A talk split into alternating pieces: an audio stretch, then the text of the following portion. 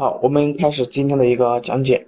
今天的话是给大家讲了我们 MACD 的第二讲。在之前给大家讲过我们 MACD 的一些基础知识，以及我们简单的一些概念。还有的话就说我们如何去通过 MACD 去预测分析我们的一个行情。昨天的话我给大家讲的话，我们用 MACD 主要是从四个方向去考虑去使用它。第一个呢是我们的一个交叉。第二个呢是我们的形态，第三背离，第四趋势，我们分别从这四个方向使用 MACD。那么我们也会在这四个方向更深层次的讲解。今天的话，我们去先去看一下我们的第一个使用方法交叉。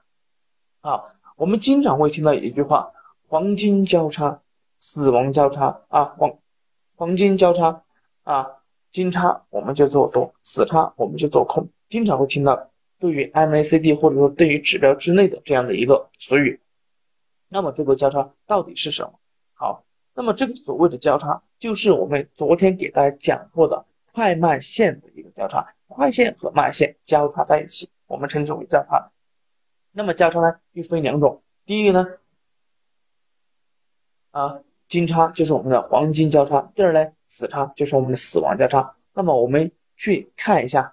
我们的盘面它是如何交叉的啊？那我们先去看一下啊，我们给大家准备了一张图，大家可以看一下下方的快慢线，它会交织交叉，对不对？那么我们分别把这种交叉呢叫金叉或者死叉。那么怎么去区分我们的一个金叉和死叉呢？就是看快慢线交叉时候的一个位置。好，我们先去看一下我们的黄金交叉，第一个黄金交叉。黄金交叉呢，它是快线上穿慢线，我们把这种交叉呢称之为黄金交叉。好，我们简单的去看一下我们这个啊，来准备的啊，你大家可以看一下啊，看白色的是黄线，黄线从下方上穿我们的啊，就是快线啊，线从下方上穿我们的黄线，就是。快线从下方上穿我们的慢线，我们把这种交叉呢叫做黄金交叉啊，叫做黄金交叉。好，那么对应的就是我们的死叉，死叉呢是和它几乎是反过来的，是快线下穿我们的一个慢线，就叫做死叉。好，我们去看一下，看一个死叉，你看啊，快线。从上到下下穿我们的一个慢线，那么我们把这种交叉呢称之为死叉啊，称称称之为死叉。那么死叉交叉，大家搞清楚之前呢，我们就要利用这种交叉去进行我们的行情的一个预判。那么怎么去使用呢？难道真的是金叉啊做多，死叉做空吗？那并不是啊，并不是。那我们先去看第一个，我们。金叉啊，因为我们先去解决金叉。那么金叉呢，我们总共用有四种。第一种零轴之下的一个金叉，第二种零轴之上的一个金叉，第三种零轴之下的二次金叉，哎，第四种零轴之上的二次金叉。那么我们分别有这四种金叉，那么四种金叉我们都要去做吗？还是说遇到这四种金叉，我们怎么去处理这种问题？接下来就去讲啊。我们先看第一个零轴下方的金叉，我们之前给大家说过，零轴呢是我们多空分手。那么零轴之下的金叉是什么？哎，我们去看，假设来看第一个啊。这里是零轴，好，这里是零轴，零轴之后呢，我们就看到现在在下方形成了我们的一个，哎，第一次形成了在这里啊，在这里形成了我们的一个金叉，对不对？好，那么这种金叉我们做吗？我们做吗？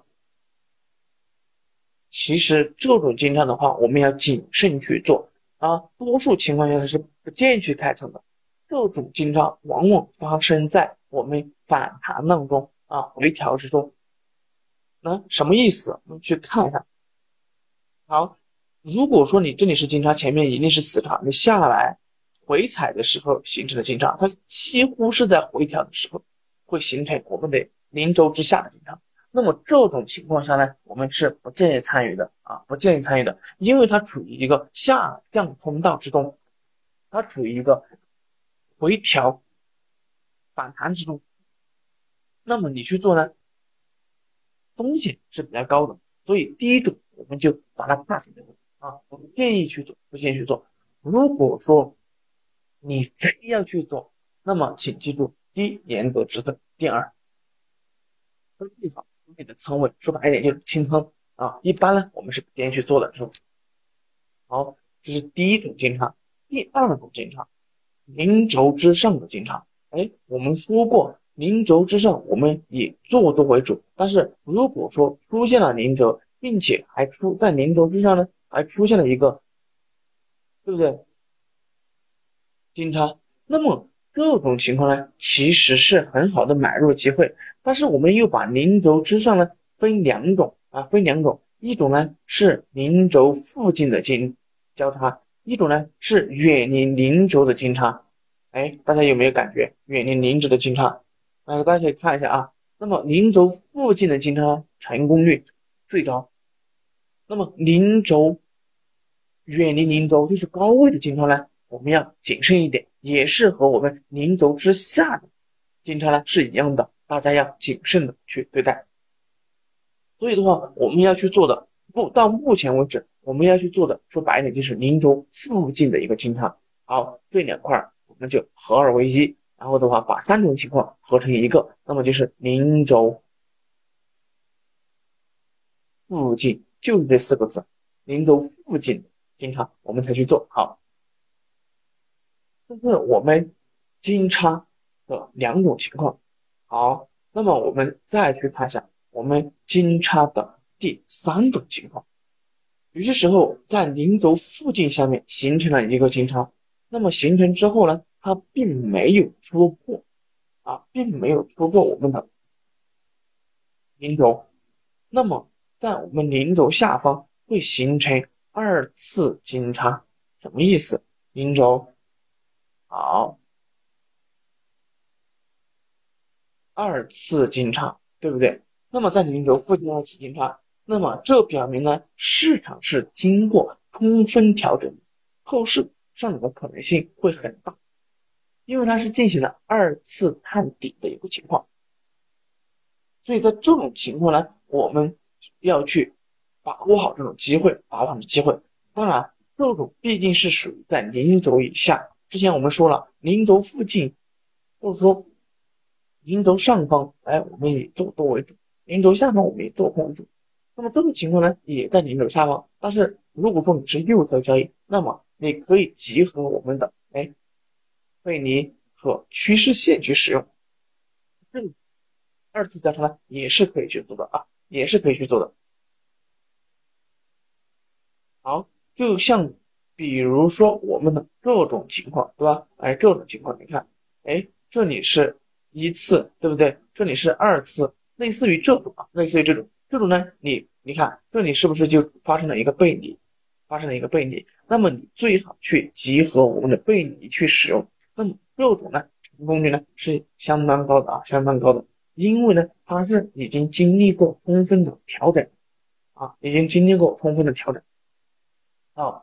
那么我们的第四种交叉，零轴之上的二次金叉，这里呢我要给大家说一下，大家要下去总结一下，这里零轴的二次交叉的话，它主要是给大家看一下啊，它主要是指。零轴附近连续两次的交叉，并不是说是哎在零轴在零轴这里哎第一次发现了交叉，好了你你零轴很远又发生了一次交叉，这种二次并不是，它是要在零轴附近这里交叉，好，马上死叉之后又交叉，连续两次的一个交叉呢，我们把这种呢叫做零轴上方的二次黄金交叉，就是我们一定要重视。这种呢，往往发生在我们主升浪的一个初期啊，往往发生在我们主升浪的一个初期。所以这种呢成功率是非常高的，因为它上涨，它会上涨呢积蓄了很多的一个力量啊，很多的一个力量，所以这是我们绝佳的做多的一个机会啊。主升浪初期是一三五浪啊，一三五浪，不是只有三浪啊，不是只有三浪。所以的话，这种情况的话，我希望大家牢牢的去把握，牢牢的去把握。呃，那么我们对于我们的一个交叉、金叉、右脚的四种，我希望大家下去之后用这四种去对应我们的盘面进行一个分析，进行一个分析。那么给大家总结一下，我们今天讲的交叉的概念、金叉的概念，以及我们怎么去运用金叉去做。